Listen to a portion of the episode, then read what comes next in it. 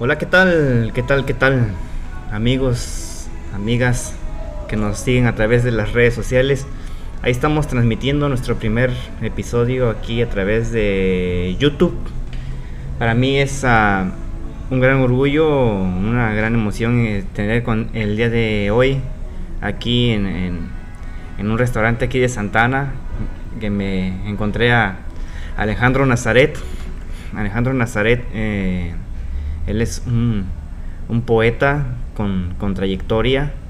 Él eh, eh, tuvo algunos premios ganados de poesía en Guatemala y también fundador de un periódico, Alborada, y publicó, publicó su primer libro allá en Guatemala llamado Poesía Descalza. También que para venir aquí a Estados Unidos, él este, vendió, estuvo vendiendo poemas de, de mano en mano y bueno, es un poeta con, con mucha, mucha trayectoria.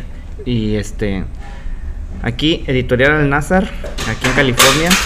Ahí disculpen los ruidos, este, son sonidos ambiente, porque estamos en un restaurante eh, grabando. Así de que, eh, Alejandro Nazaret, él publicó su segundo libro aquí en California a través de Al Nazar eh, publicó su segundo libro, que es una recopilación de sus, de sus poemas eh, que tiene en las, en, las, en las diferentes plataformas y redes de, en el internet. Eh, es un gran orgullo presentarlo. Aquí lo tienen. Él es Alejandro Nazaret. Sí, gracias. Buenas tardes o noches o días, depende a qué hora nos escuchen en su carro, en su casa o en vivo. Eh, gracias a, aquí a mi amigo Ángelo Papento por invitarme a esta entrevista con Radio Versal y directo con YouTube. Este, efectivamente tenemos, uh, yo tengo algún, algunos años en esto, desde el 92 que publiqué mi primer libro que se llamaba Poesía Descalza en Guatemala, que contenía poemas eh, de tipo social, sea, de tipo de protesta, digamos, con los cuales participé en algunos certámenes a nivel universitario y a nivel nacional también. Luego eh, fundé con unos amigos un periódico cultural, periódico en papel, o sea, no, no, no por internet, sino el periódico clásico. Se llamaba Periódico Cultural Alborada, y que tenía estrictamente noticias literarias y eso que no existía en Guatemala en ese entonces solo existían suplementos en periódicos de cada semana pero no existía un, periódico. Eh, después de haber ganado un certamen de, en la Universidad de San Carlos de Guatemala que se llamaba Héroes y Mártires de todos los tiempos que el tema era la firma de la paz que se estaba firmando en Guatemala los guerrilleros y el gobierno hice un poema con el cual gané el concurso. Y después de eso lancé mi libro Poesía Descalza, conteniendo parte de ese poema y, y, y, otros poemas que participé en otros certámenes nacionales. Um, Muy interesante. Sí, básicamente. Sí. Básicamente, y también publiqué poemas sueltos en los periódicos importantes de Guatemala, en La Opinión, La Hora, Siglo XXI, Prensa Libre que nos daban espacio. Nos formamos, nos abríamos espacio ahí, ¿no? Llegamos como somos el grupo tal y hasta aquí sean nuestros textos. Y ellos, claro que sí, con mucho gusto, y ponían nuestros textos. O sea, había chanza, había, era increíble, sí. había apertura, ¿no? No es tan, no era tan cerrado como en el mundo de la música que le cierran la puerta a los artistas, que no, no los ponen en la radio, ¿no? Llegan con su disco y no los ponen, pero ahí la literatura sí en Guatemala sí tiene importancia, sí le dan, sí le dan espacio, ¿entiendes? Y Nicaragua, que es parte de Centroamérica, tiene la población, el porcentaje más alto de gente que lee poesía, o sea, como el 90% de la gente lee poesía. Allá llegas, sí, sí, sí, allá a la tierra de Rubén Darío, llegas, los niños leen poesía en la escuela, los adolescentes en el, en el colegio, nosotros en la universidad. Es un pueblo poético. Y yo tengo la mitad de la sangre de Nicaragua. O sea, mi padre nació en Nicaragua, mi madre nació en Guatemala. Soy, yo soy una... O sea que tienes dos patrias. Sí, tengo dos patrias. Sí, exactamente. Una de poesía y otra de... de sí, de, de cultura, de raíces, de trajes típicos, de colores, de música. Dos patrias. Exactamente. Y, ese es el, y esto es el resultado de esas dos patrias. ¿no? Sí, sí, sí, perfecto. Oye, sí, antes de hacerte la primera pregunta de cajón, me gustaría que nos platicaras de un dato muy importante que nos, Sí. nos, nos dijiste, que, o sea, eso que nos venías diciendo de que vendías tus poemas de mano en mano, pero cómo los vendías o cómo, cómo lo hacías para, para que llegaran de mano en mano, Sí. o... Sí, bueno, esa anécdota es muy, muy, muy bonita. Estábamos, habíamos, yo había dejado un trabajo que tenía en una empresa, era vendedor, y otro mi amigo había dejado su trabajo también, estábamos buscando trabajo. Sí. Y en un café él me dijo, hermano, tengo una idea, me dijo, estamos en el mes de abril, ¿no? Ahorita viene una época importante. ¿Cuál es? Me dijo, sí, el Día de la Madre. ¿no? La que allá se celebra el 10 de mayo. Sí. Y me dijo, tengo la idea, me dijo, hagamos unos poemas, aunque sea a mano, sobre, sobre, papel o servilletas. Y los llevamos, thank you, princess, thank you, princess. Y los llevamos a las escuelas. Y, y- y los vendemos. Y los vendemos, ¿no? Y yo dije, wow, está genial eso. Me pareció muy buena la idea. Mi amigo me dijo, voy a ir a hacer algo y ahorita regreso para que platiquemos. Ok, se fue. Y a los 15 minutos de haberse ido él, entra otro amigo, compañero de escuela antiguo. Y lo saludo y me dice, ¿qué tal? ¿Qué haces? Y le digo, aquí, ¿y tú qué haces? Y yo soy impresor, trabajo en imprenta, me dijo. Y yo dije, no puede ser. Y le digo, hermano, necesito tu ayuda. Sí, ¿qué necesitas? Necesito imprimir unos textos así, en cromos que se miren bonitos para ponerlos como en cuadros. Eh, como cuánto necesitas, no sé, para comenzar mil. Y me dijo, ¿cuánto crédito quieres? El que puedas. Y me dijo, ya está, dame los textos. Y se fue. Y cuando entró mi amigo de regreso, le digo, hermano, ya tengo el proyecto hecho. ¿Cómo? Ya tengo el impresor, nos va a hacer los textos, hay que escribirlos, vamos a montarlos. Y le digo, ¿en serio? Sí. A la semana de eso, Sí. ya estábamos con la maleta llena de textos y tocando las puertas de los colegios y de las escuelas, donde nos recibían con gusto, aparte. Decían, oh, sí, claro, pasen. Y pasábamos de salón en salón, salones llenos grandes, 30, 50 alumnos, diciendo, estos son nuestros poemas, nuestro proyecto es formar el periódico cultural Alborada, y lo hacemos a través de esto. Y se los enseñamos y los que quieran adquirirlo cuestan tanto. Y los que enseñamos y todos, el 90% de los alumnos, se quedaba con sus poemas. Y cuando salíamos de la escuela íbamos con la maleta vacía de poemas. Ya no llevábamos textos, ya no pesaba la maleta. Pero iban los quetzales. O sea, con lo Wow. nos pagaban. Allá es el quetzal, la Sí. moneda es el quetzal, como el dólar, ¿no? Y entonces, al ver la maravilla que, que era, lo hicimos. Esos mil fueron los primeros, después dos mil, después tres mil, después cuatro mil. O sea, vendimos miles de textos, miles. Era un fenómeno que no tampoco existía en Guatemala. O sea, a mí me pasaron cosas raras que, que- que no existen. O sea, cosas nuevas, ¿me entiendes? Y luego, cuando yo andaba de gira, porque era gira, era una gira de pueblo a pueblo. De pueblo yo, pueblo. yo ponía pie en la capital cada 15 días o un mes. Y de repente da una llamada a mi familia en mi pueblo y dice, oh, va a venir la familia de Estados Unidos, va a venir su mamá. ¿Y ¿Cuándo? Tal. Yo, yo digo a mis amigos, ok, suspendemos ahorita, me voy para allá y, y me encuentro con mi familia y me invitaron a venirme para acá, para Estados Unidos. Y aunque me estaba yendo bien, yo dije, no, si no me voy ahorita con mi familia, no lo hago más. Entonces, con lo que yo tenía ahorrado de- del trabajo que estaba haciendo, yo junté para mi boleto. Wow, o sea que para acá. la poesía te pagó el viaje. La poesía me pagó el acá. viaje. La poesía me pagó el viaje, me pagó varias rentas en Guatemala con los premios que ganaba. Me pagó el café, a donde íbamos todos los días con los poetas. Sí. Me pagó el tiempo que viví con una musa también. Wow. O sea, sí. O sea, la poesía me ha pagado, en realidad me ha pagado, y- hablando de términos materiales, ¿no? Sí.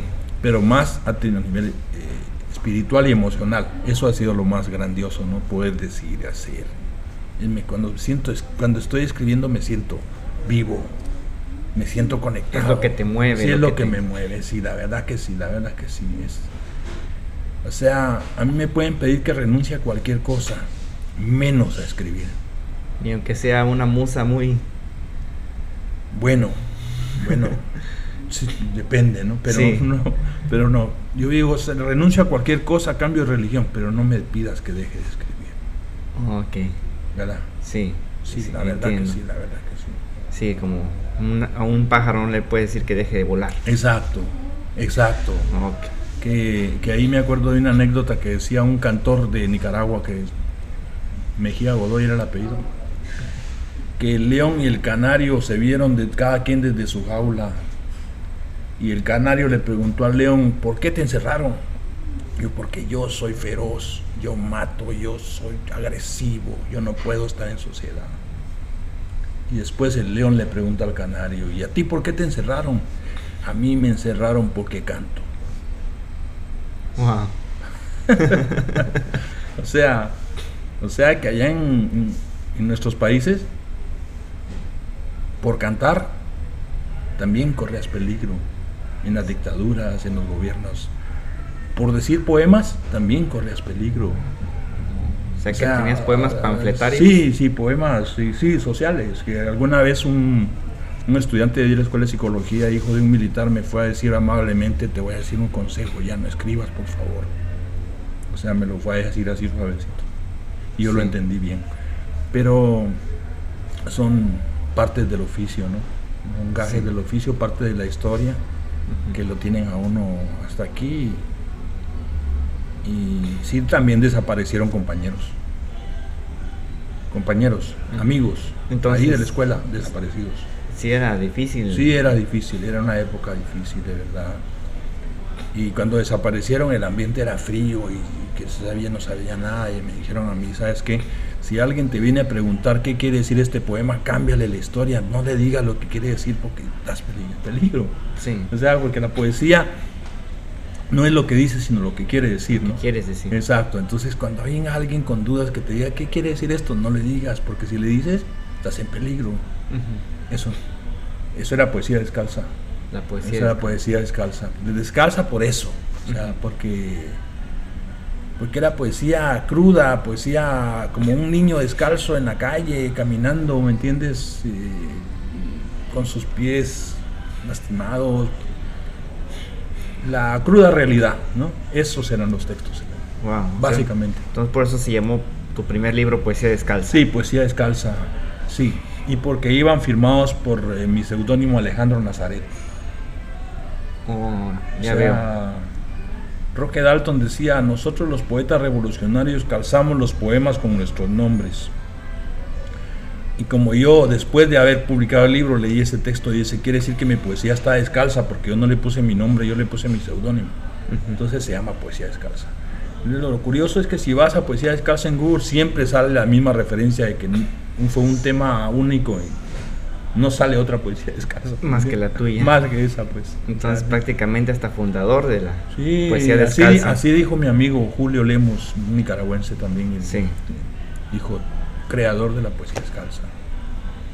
Y Oh. pues un honor, un honor de verdad, ¿no? Sí. Exacto. Bueno, pues muy interesante todo esto que nos estás contando. Este, pues me gustaría mandar a, una canción ahí para todos los que nos escuchan a través de Radio Versal. Vamos a mandar una canción de, de Playa Girón, que se llama la canción así, que la interpreta Silvio Rodríguez. Y después de esta pausa, ¿qué te parece si, si nos vamos con, con- con la pregunta de cajón? Que es, ¿en qué, qué te inspiras cuando, cuando escribes? Y, Claro que sí. Y que nos hables acerca de tus poetas favoritos también. Eh, esto regresando de esta pausa que hacemos.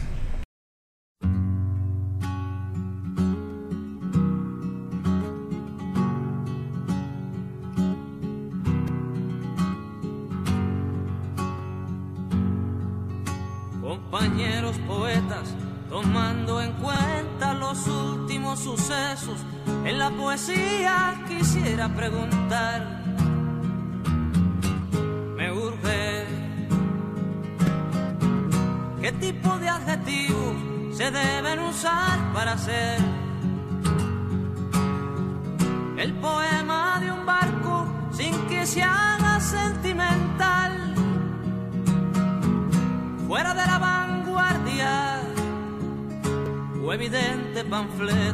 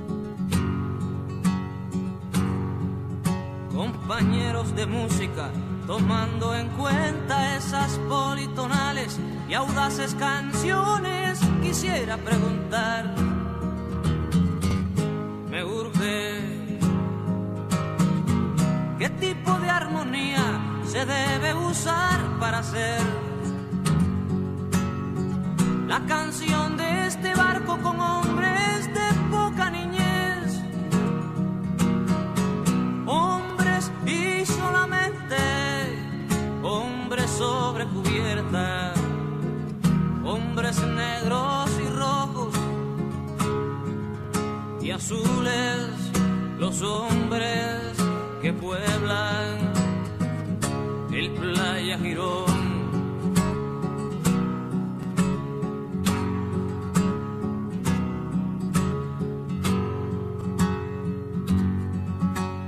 compañeros de historia, tomando en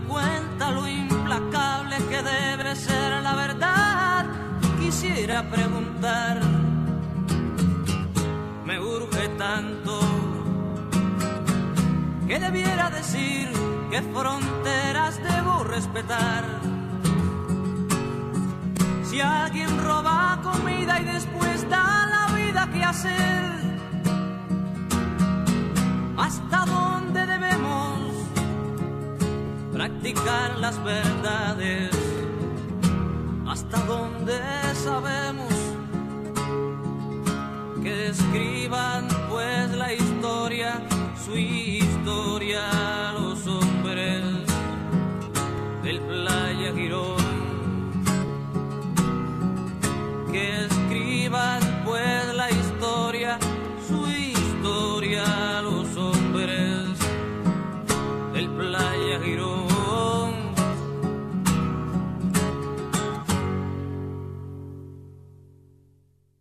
Y hola, ¿qué tal? Ya estamos aquí de, de regreso con todos los que nos escuchan a través de Radio Versal.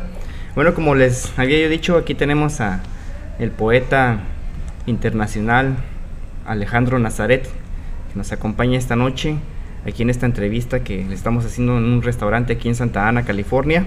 Ah, antes de irnos al corte comercial, te había hecho una pregunta, eh, la de cajón, digamos, para cualquier poeta.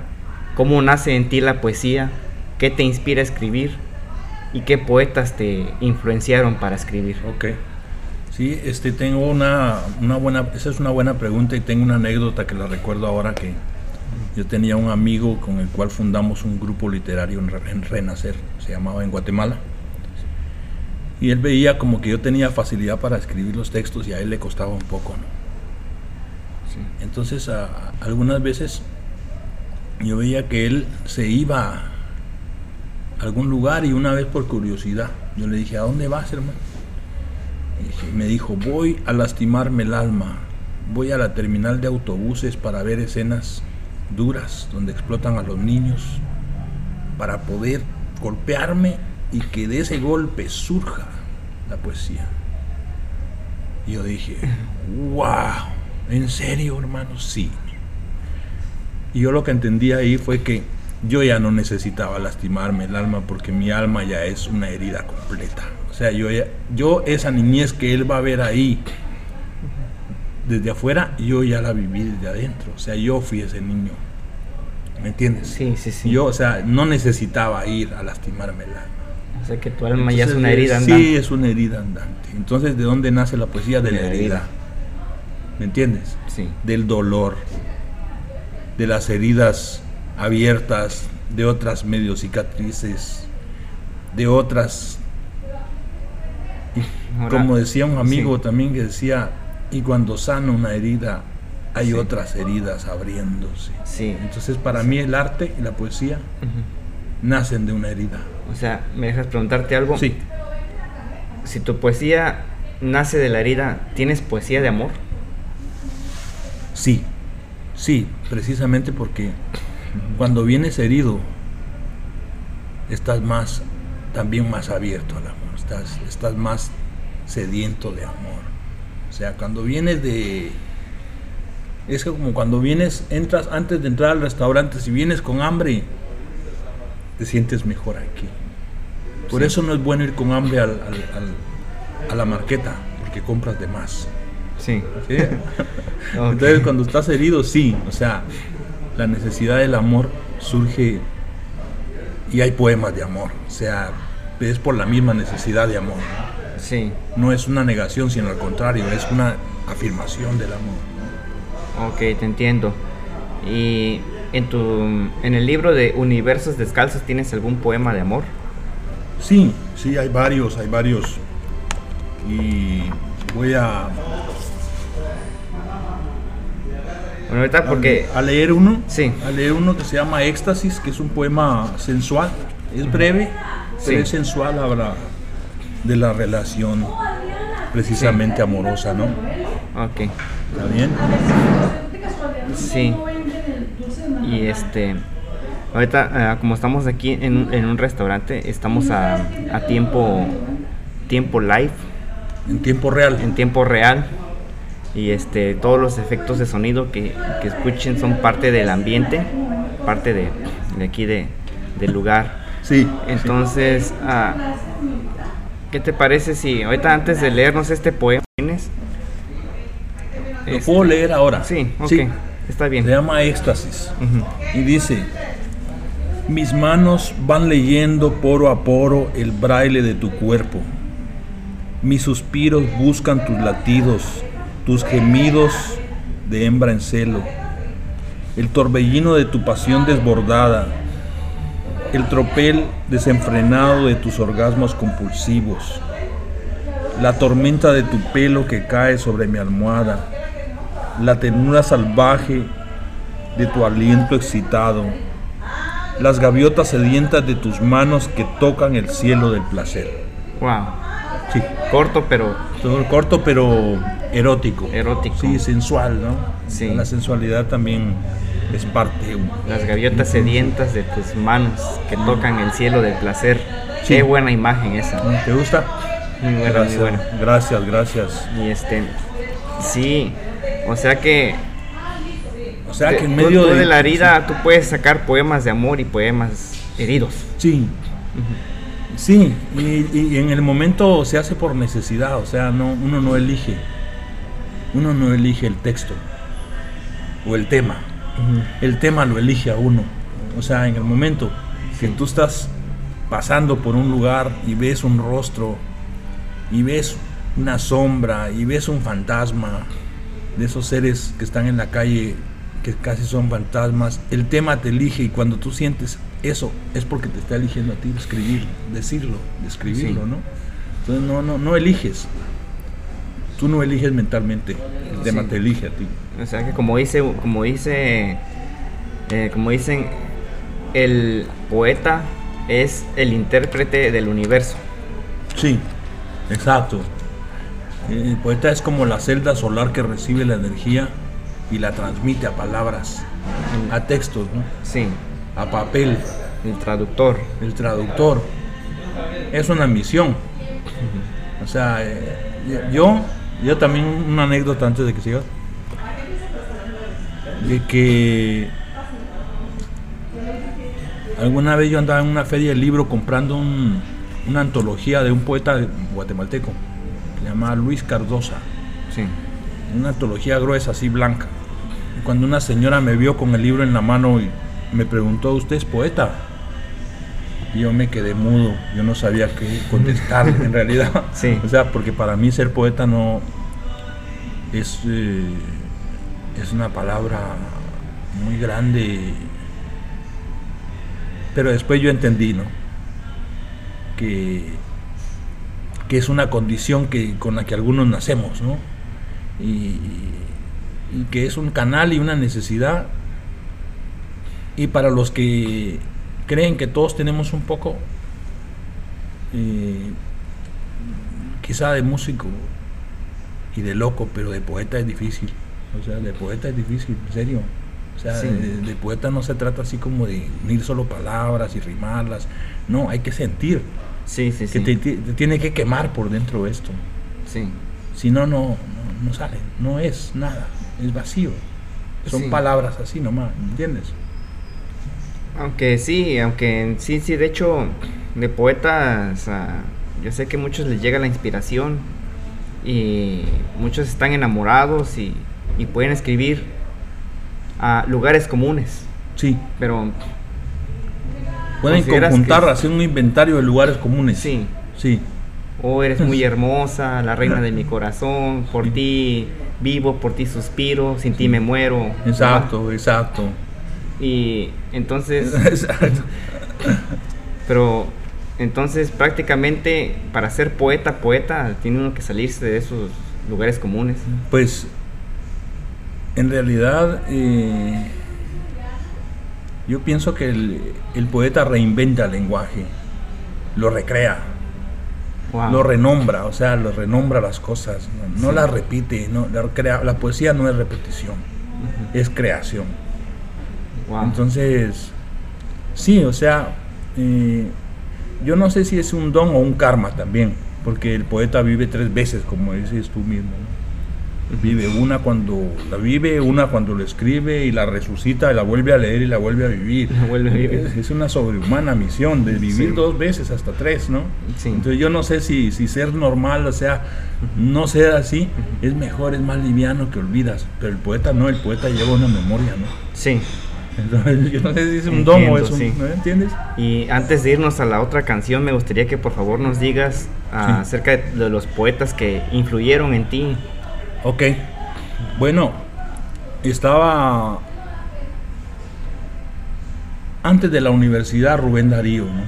que es nuestro poeta en Centroamérica, el padre del modernismo, ¿verdad? Sí, ¿de dónde? Este, de Nicaragua. De Nicaragua. Sí. Que, que tiene un verso ícono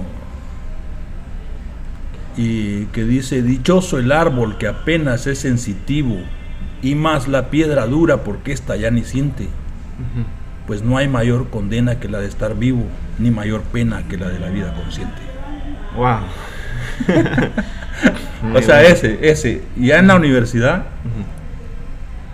eh, Pablo Neruda, Pablo eh, Neruda, el poeta chileno revolucionario, y los poetas que lo seguían, que eran Otto René Castillo, Roque Dalton, de su línea, ¿no? Y también nuestro premio Nobel Miguel Ángel Asturias, ¿no? Que es de Guatemala. Ah, y de ahí los poetas universales, Borges, ¿verdad? Nicanor Parra, y poetas salvadoreños, Roque Dalton, Claudia Lars, Manlio Argueta, poetas, y algunos poetas que los conocí personalmente, así como a ti. Sí, Sí, sí, sí. Gracias, gracias. Un honor. Bueno, pues ah, vámonos a otro corte comercial para aquí a todos nuestros amigos que nos escuchan a través de Radio eh, Versal, a través de podcast. Vamos a escuchar una canción de Melendi, se llama Destino o Casualidad. Ahí los dejamos.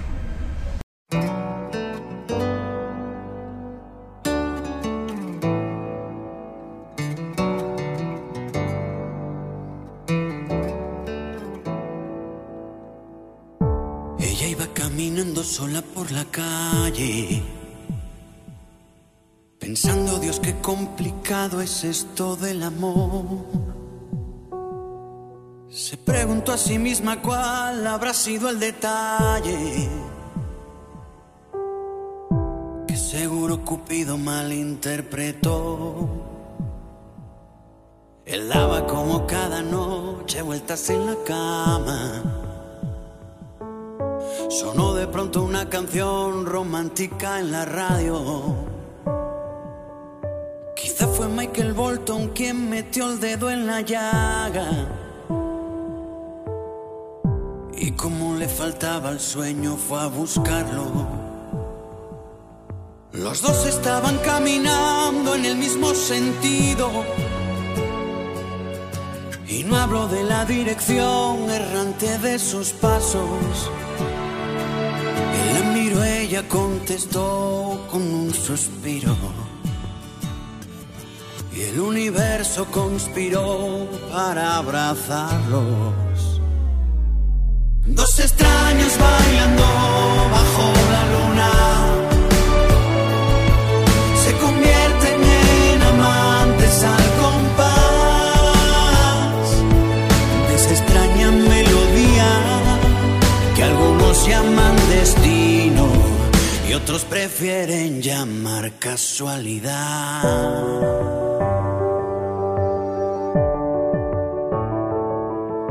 Y él le preguntó al oído, mi amor, ¿dónde estabas? Durante todo el tiempo que yo tanto te busqué. Ella le contestó, lo siento, es que estuve ocupada.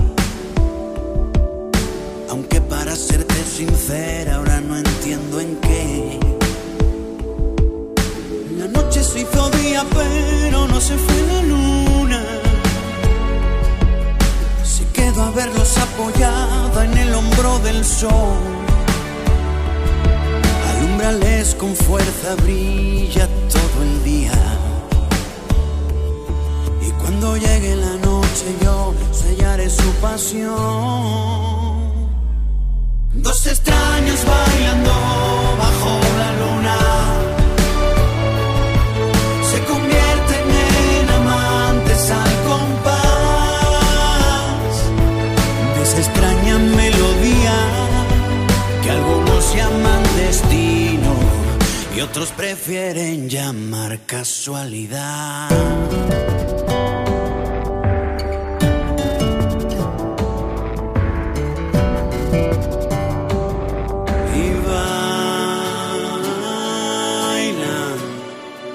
Que les importe nada que suceda alrededor. Y bailan y la gente que les mira va creyendo en el amor. Dos extraños bailando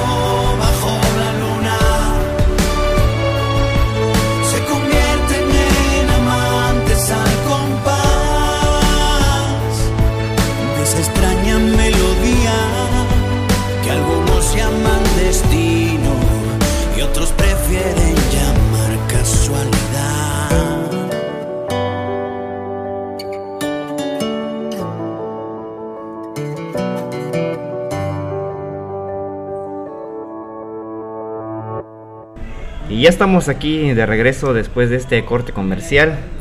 Aquí seguimos con Alejandro, Alejandro Nazaret, que nos está contando la historia de, de cómo surgió en la poesía, cómo se inspiró en la poesía, qué poetas lo han influenciado, cómo es que llegó hasta aquí, hasta Estados Unidos, vendiendo poesía. Y, y vamos a continuar, vamos a continuar esta noche, Alejandro Nazaret, que me gustaría que por favor ahora nos, nos hable acerca de, de este libro que, que está aquí promocionando, que es Universos Descalzos, que es el segundo libro después de, de, Poesía, Descalza. Sí, Sí. sí, este, este libro de Universos Descalzos eh, es una recolección de textos que escribí acá hace algunos años, acá en California, ¿no? Viviendo en Culver City. Ah, el primero que era poesía descalza hablaba de un tema específico y de una región específica, ¿verdad? Guatemala en su contexto de, de la de la sí, de la guerrilla, de la guerra, del de la situación política, de la pobreza, todo esto, Sí. ¿no? Entonces este universo descalzos es más global, no abarca solo una región, sino abarca toda la realidad, ¿no? Latinoamericana, este, norteamericana, es más universal. Por eso Sí. decidí ponerle universos descalzos. Y descalzos porque para mí Sigue siendo descalzo. sigue siendo descalzo, exactamente. o sea, ¿en serio? ¿En serio? Hay gente que piensa que llegar a Estados Unidos es, es llegar a la gloria y que todo se le va a dar por magia. ¿no? Que una vez que llegue acá ya está hecho Ajá. y está equivocado, porque aquí también hay realidades descalzas. ¿no? Sí. Este país, que es un país hecho por inmigrantes, también sufre y es difícil. También hay racismo, también hay trabajos duros, también hay de todo, ¿no? Hay más oportunidades, pero también hay, hay que, hay que entrarle con todo, ¿no? Sí, no sí, es sí. mágico, no es que No cruzas es y ya mágico, estás hecho, pero, ¿no? Pero sí hay un versículo ahí de, de Salomón que dice que uno llega hasta donde la mente llega. Sí, Y que de hecho de ahí han salido demasiados libros de, de- de- de mentes millonarias. Hay un libro que se llama Mentes Millonarias, otro Mente en Poder de la Mente, demasiados libros mm, de esos que te, que te hacen ah, Reaccionar. reaccionar, Reflexionar. reflexionar y, y que busques tus sueños. La mayoría de ellos están basados en ese versículo bíblico y de hecho ni, ni cristianos son los que escriben esos libros, pero se basan en ese versículo bíblico de, de Salomón. Eh, entonces, han sacado sí. filosofía motivacional. motivacional, sí. Sí, sí, sí. Entonces, aquí en tu libro de Universos Descalzos, que hablas algo más universal, me Sí. gustaría que por favor nos leas un poquito de, de- de- de los poemas que vienen en, Sí, claro que sí. en tu libro. Hay uno eh, que también es una realidad universal, no es regional, esto está en todos lados y, y- y en el texto pues van a saber de lo que hablo, que se llama Musas de Neón, ¿verdad? Sí. Y dice, las flores también nacen entre las grietas del asfalto, la poesía florece en las esquinas nocturnas de la vida. Hay lunas de neón, estrellas de vidrio, caricias con aroma etílico. Las musas bailan de noche para ganarse el derecho al día siguiente.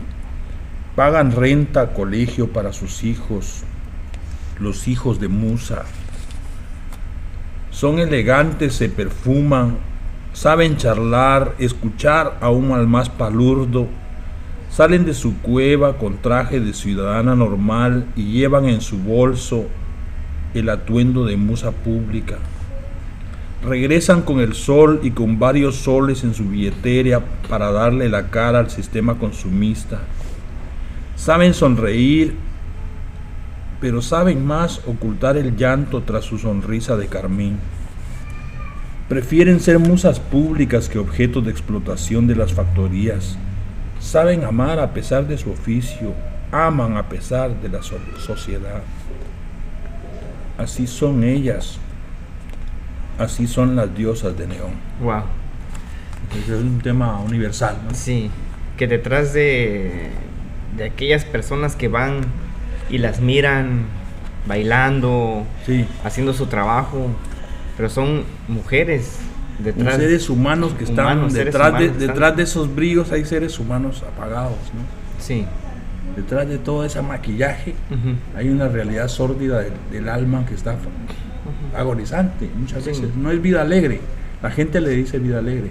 Normalmente le decía la vida galante, ¿no? Sí. Pero es, mm, es- son realidades diferentes, ¿no? Wow. Entonces ese texto me, me inspiré en eso. Que no son simples Eh, objetos sí, ahí. no, no, no son, no, son seres humanos. Seres están, humanos ¿me también. Claro que sí. Que algún motivo tuvieron para llegar ahí. Algún motivo y el motivo es la Principalmente. injusticia social. O sea, la falta de oportunidad. Entre ir a trabajar para un chino y ganar lo mínimo que no le alcanza ni para lo básico, prefiere ir a hacer el segundo oficio más antiguo del mundo. Sí. Porque el primero fue la agricultura, como dices en tu poema. Oh. ¿Verdad? sí, sí, sí. Exacto. Bueno, ¿Algún otro poema que nos quieras compartir? de Sí, tu- de tu hay libro? otro que era eh, como el corte del- de la poesía descalza también de social, ¿no? Sí. que se llama Salario Mínimo. Hablando del salario Hablando mínimo, del ¿no? salario. Dice, dice, salario de sal, miseria, limosna por trabajo. El obrero trabaja duro, ensambla camisas y de botón le pone los ojos. Abre caminos, construye carreteras, parte piedra duro y a cambio le dan un pan duro dividido entre cuatro. La mujer obrera renta sus brazos, mete sus manos entre las maquiladoras, barre los talleres y a cambio le dan tristes monedas. que le sirven, dice, para endeudarse.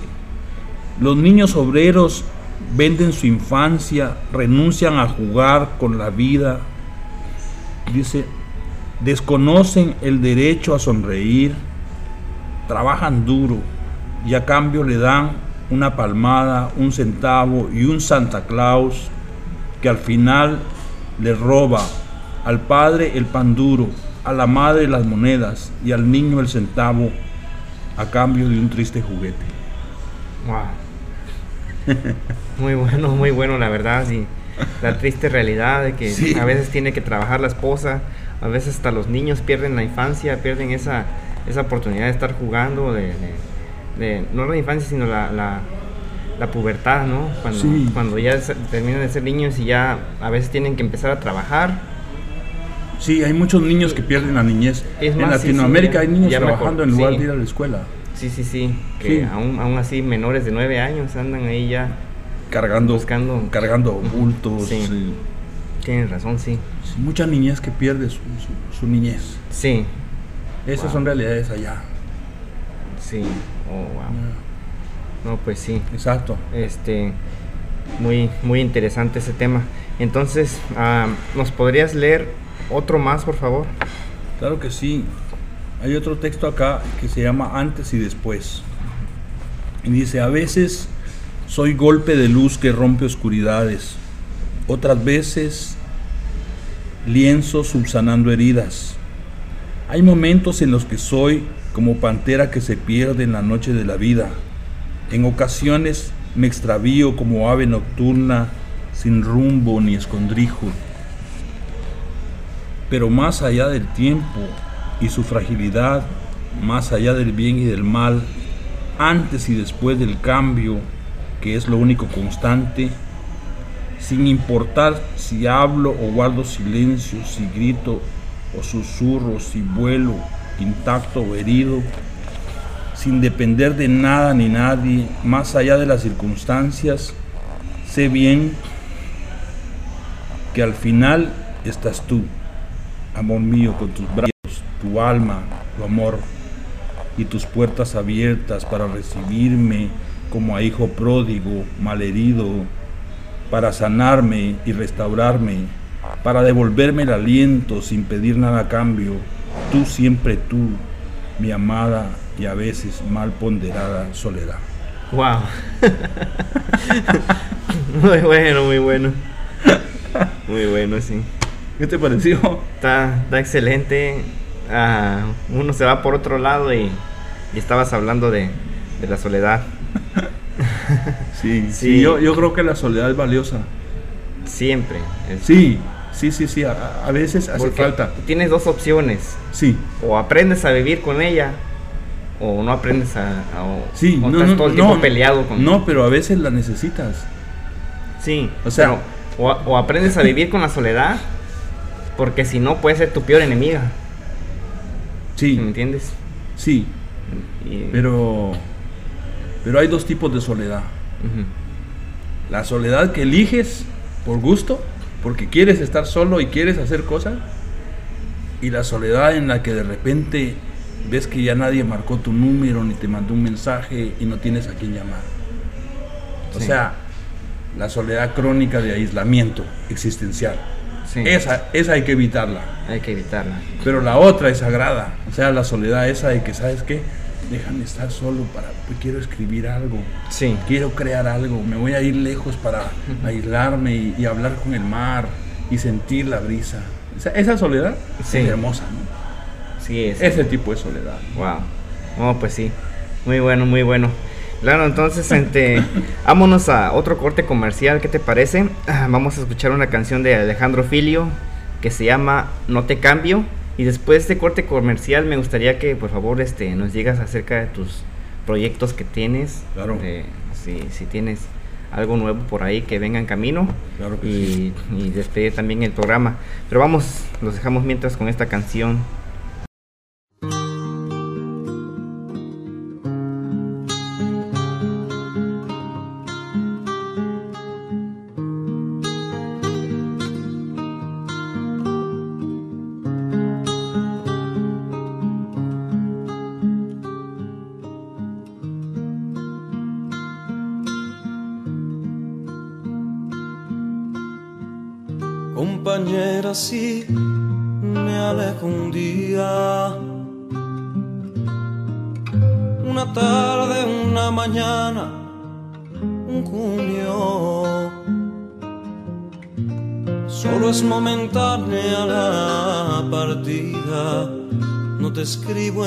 Despedida, porque no levanto un muro.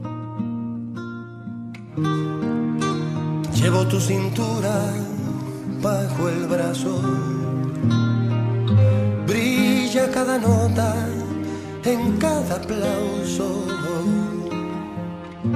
Cura una canción cualquier ausencia y aligera la impaciencia de regreso hasta tu abrazo. No te cambio por un verso, una voz, una palabra. Eres parte de este intento, de estas manos, de esta causa.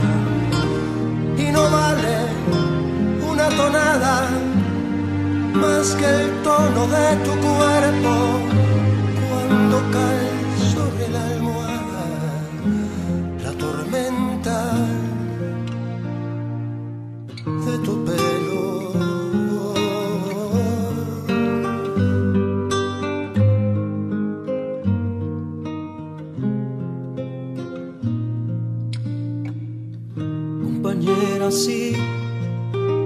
despiertas una, piensa que uno somos en silencio. Es la soledad, buena fortuna, cuando brilla entre la espera de quien prometió regreso. Es esta verdad, antagonismo contra la verdad que nos ampara.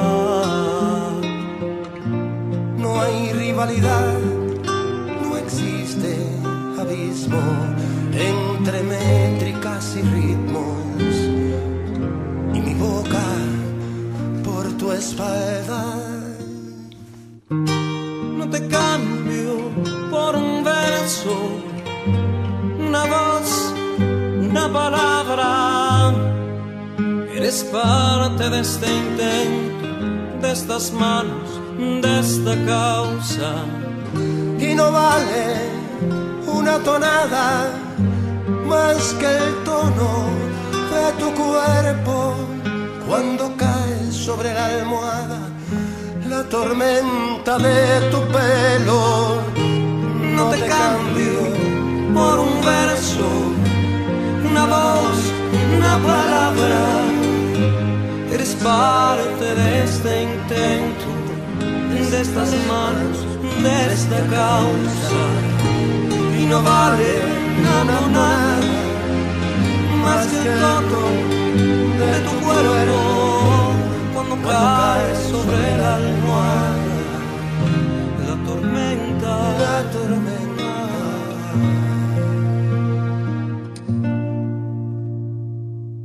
de tu pelo.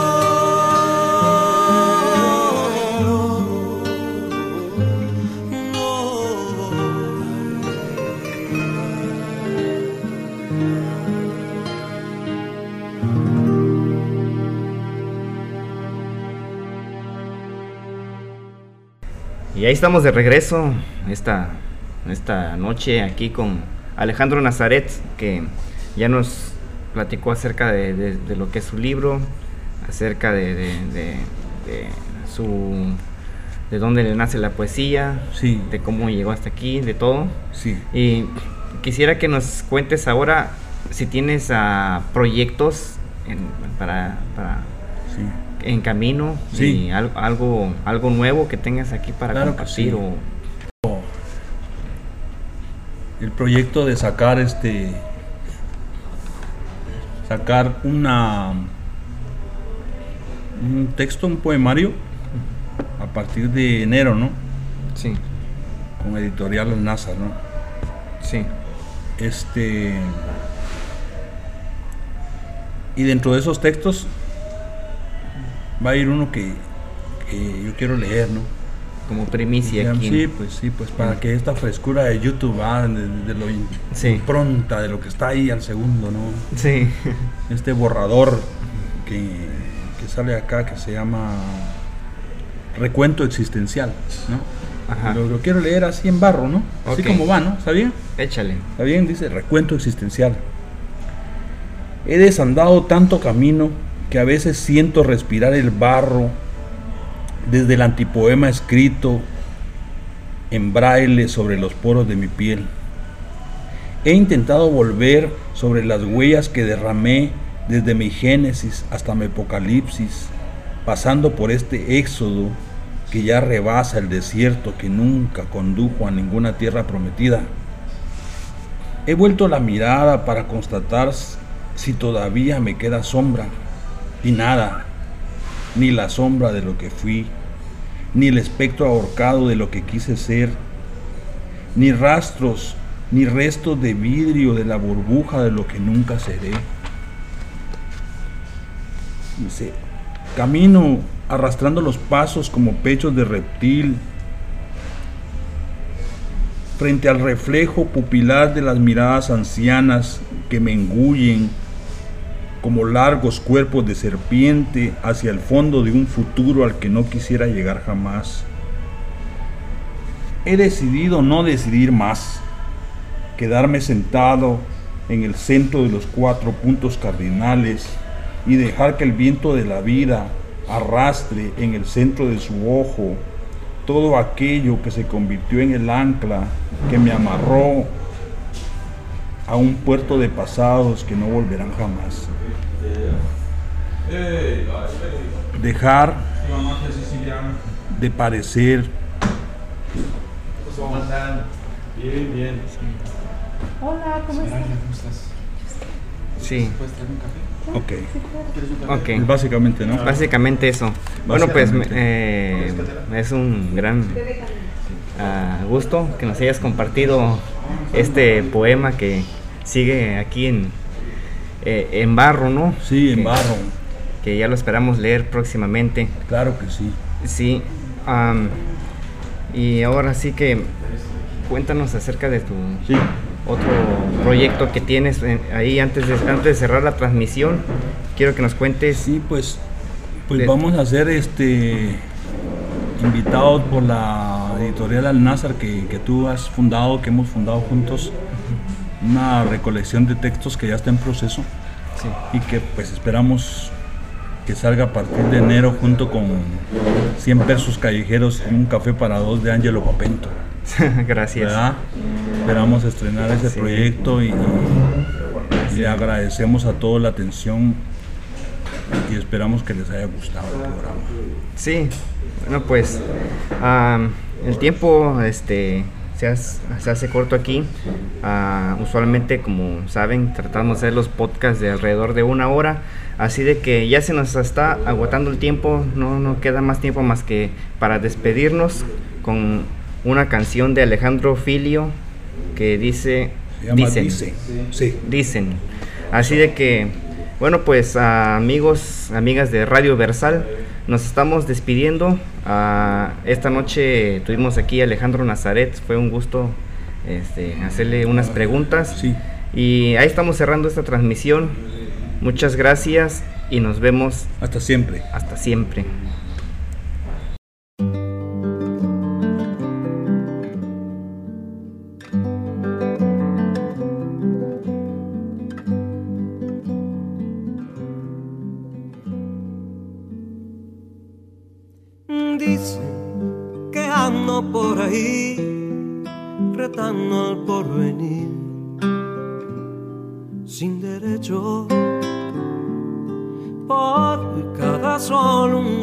Me robo y la ilusión compro y vendo. Dicen que loco me volví, que ya no queda más de mí. Dicen las lenguas creativas, cosas divertidas.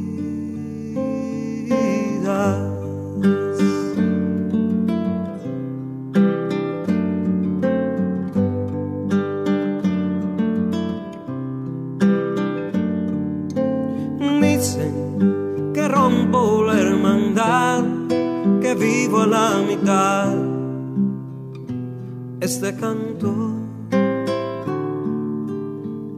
Juran que el sueño traicioné por lo que ayer soñé entre tantos. Dicen que soy de lo mejor. Cuando les gana la pasión dicen y dicen y algunos hasta me maldicen.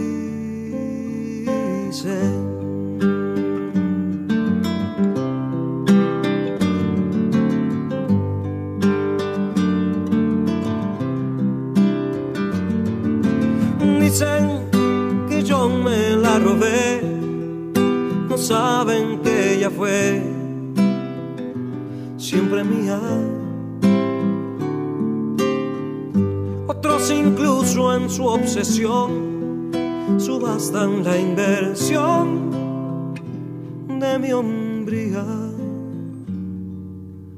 Rezan porque en mi distracción pierda la musa en un avión. Dicen que soy un meloso y hasta